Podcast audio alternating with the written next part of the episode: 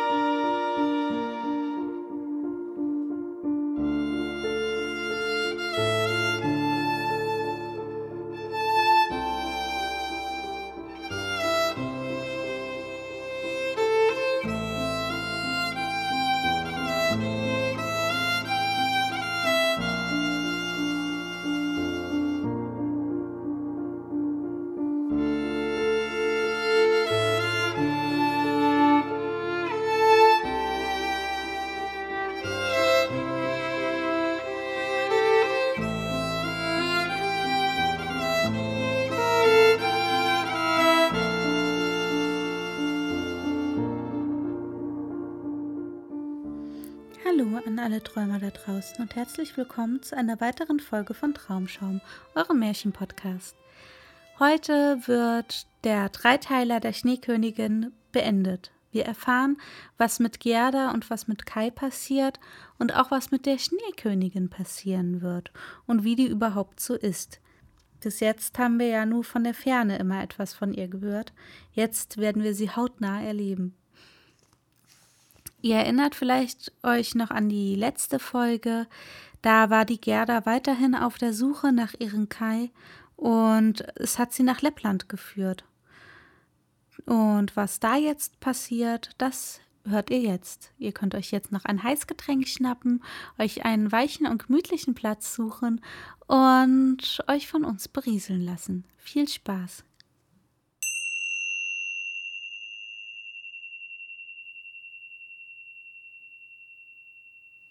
Die sechste Geschichte von der Lappenfrau und dem Finnenweib.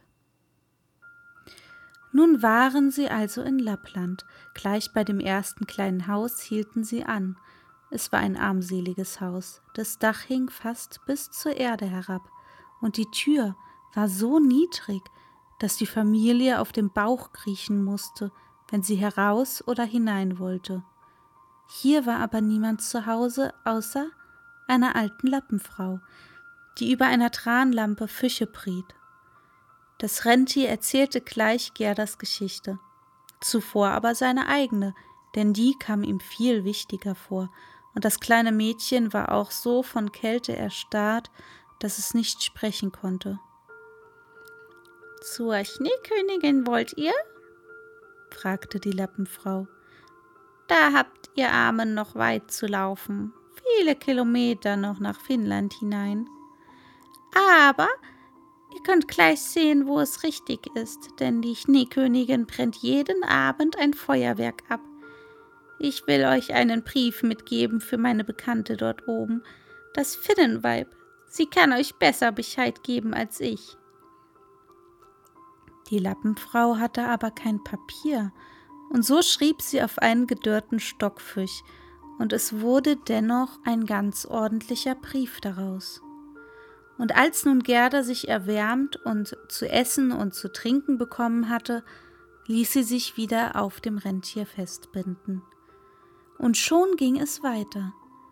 Oben in der Luft knisterte es, die ganze Nacht brannten die schönsten blauen Nordlichter am Himmel. Das war der Schneekönigin Feuerwerk. Gerda hielt das Stückchen Stockfisch fest an sich gepresst, und dann kamen sie nach Finnland und klopften an den Rauchfang des Finnenweibs, denn ihre Hütte hatte nicht einmal eine Tür. Drinnen hatte es eine Hitze, dass das Finnenweib fast ganz nackig herumlief. Sie war klein und schmutzig, denn wer mag sich bei solcher Kälte auch viel waschen und noch dazu in Schneewasser? Gerda musste die Pelzstiefel und die langen, dicken Fausthandschuhe ausziehen, denn sonst wäre sie verschmachtet. Das Finnenweib legte dem Rentier ein Stück Eis auf den Kopf, und dann las sie, was auf dem Stockfisch geschrieben stand.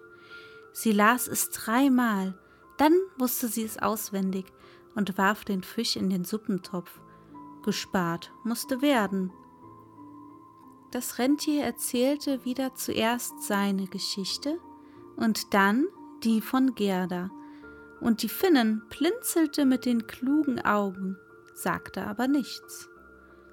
Du bist sehr klug, schmeichelte das Rentier. Du kannst alle Winde der Welt an einem Zwirnsfaden knüpfen. Wenn der Schiffer den einen Knoten löst, bekommt er guten Wind, löst er den zweiten, dann weht es scharf, und löst er den dritten und vierten, so stürmt es, dass die Wälder umfallen. Willst du dem lieben kleinen Mädchen nicht einen Trank geben, der ihr zwölf Männer Stärke verleiht? Denn nur so kann sie die Schneekönigin überwinden. Zwölf Männerstärke? sagte die Finnin. Ja, das allein könnte helfen. Dann ging sie zu einem Brett, nahm ein großes zusammengerolltes Fell hervor und rollte es auf. Da waren seltsame Buchstaben darauf geschrieben. Und das Finnenweib las, dass ihr das Wasser von der Stirn rann. Aber es schien ihr nichts einzufallen. Das Rentier bat noch einmal und recht herzlich für das kleine Mädchen. Und Gerda sah die Finnen mit Tränen in den Augen an. In letzter Minute sollte doch nicht alle Hilfe versagen. Das Finnenweib zog das Rentier in eine Ecke, legte ihm frisches Eis auf den Kopf und flüsterte mit ihm. Kai lebe bei der Schneekönigin sehr glücklich und finde dort alles nach seinem Geschmack, weil er doch die Glassplitterchen von dem Teufelsspiegel in seinem Herzen und im Auge stecken habe. Diese müssten erst heraus, sonst würde er nie mehr ein Mensch werden.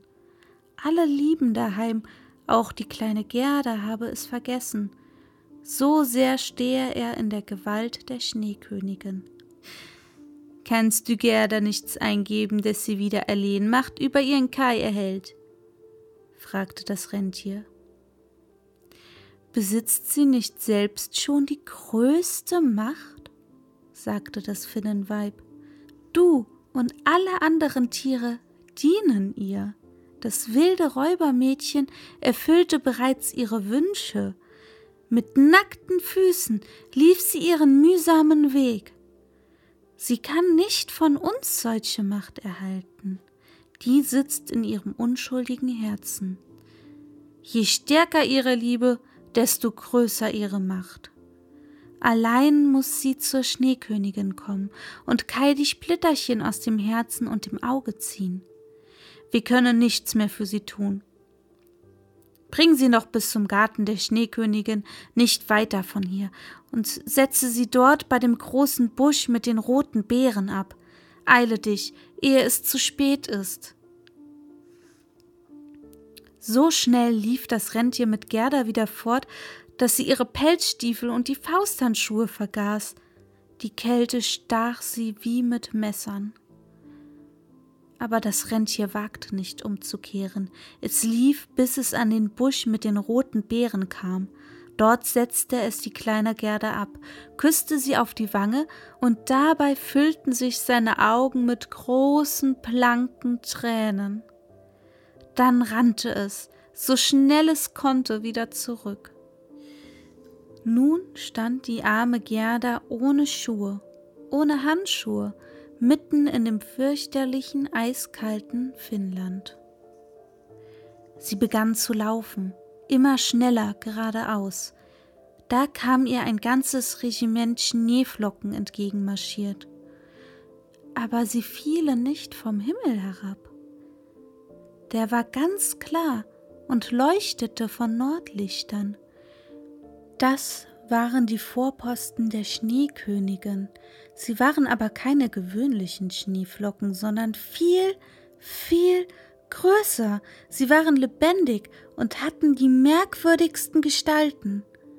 Einige sahen wie hässliche große Stachelschweine aus, andere wie ein ganzer Haufen Schlangen, die die Köpfe vorstreckten, und wieder andere wie kleine dicke Bären, deren Haare sich sträubten, alle waren glänzend weiße, lebendige Schneeflocken.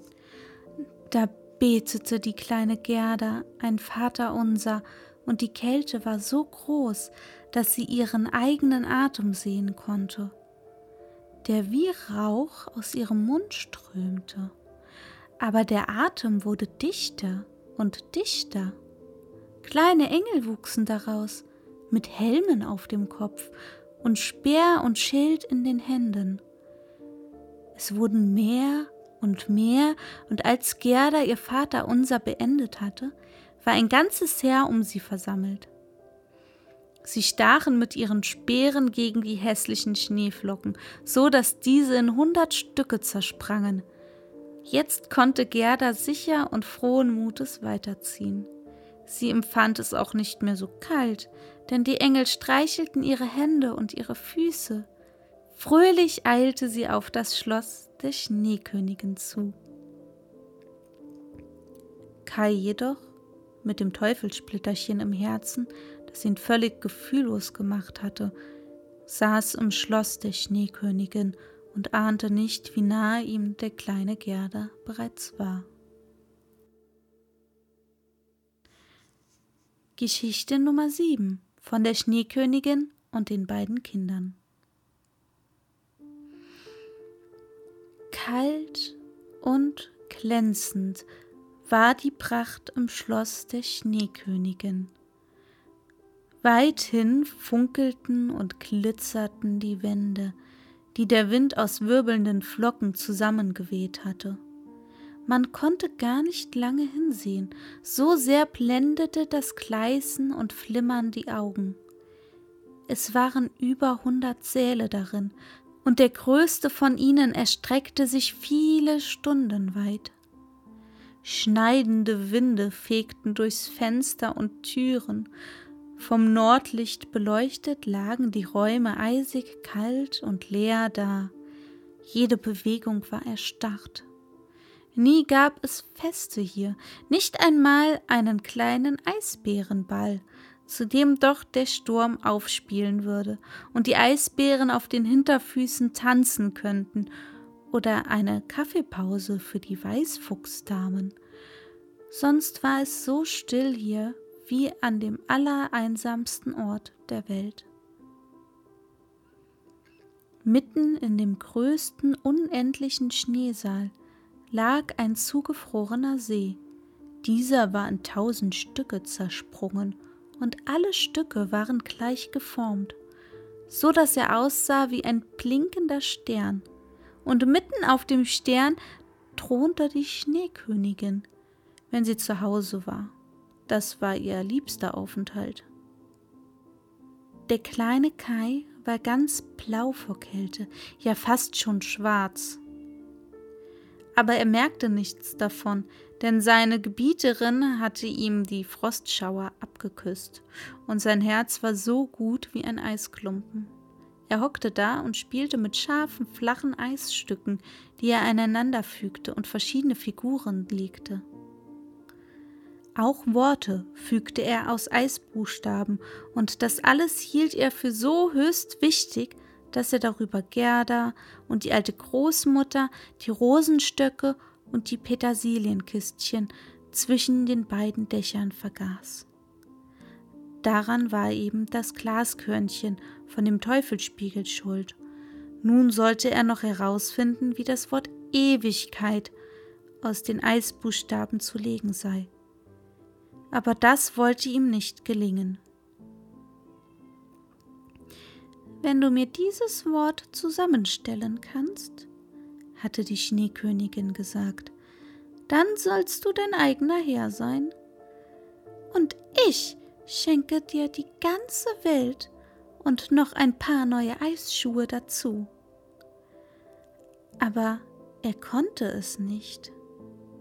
Eines Tages bekam die Schneekönigin Lust, wieder einmal fortzufliegen, diesmal nach den südlichen Ländern. Ich will mir den Vesuv ansehen, ihn ein wenig weiß machen und in sein Feuer spucken. Das gehört dazu. Das wird den Weintrauben und Zitronen wohl bekommen, sagte sie, und dann flog die Schneekönigin davon, und Kai saß ganz allein in dem riesigen leeren Eissaal und schaute die Eisstücke an und dachte und dachte, so dass es in ihm knackte. Ganz steif und still saß er da. Man hätte meinen können, er sei tot.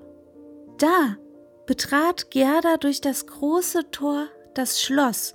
Die eisigen Winde sprangen ihr entgegen, aber sie sprach ihr Abendgebet, und zugleich legten sich die Winde, als wollten sie schlafen. Und Gerda ging weiter. Sie trat in die großen leeren Säle ein, da sah sie Kai, Sie erkannte ihn.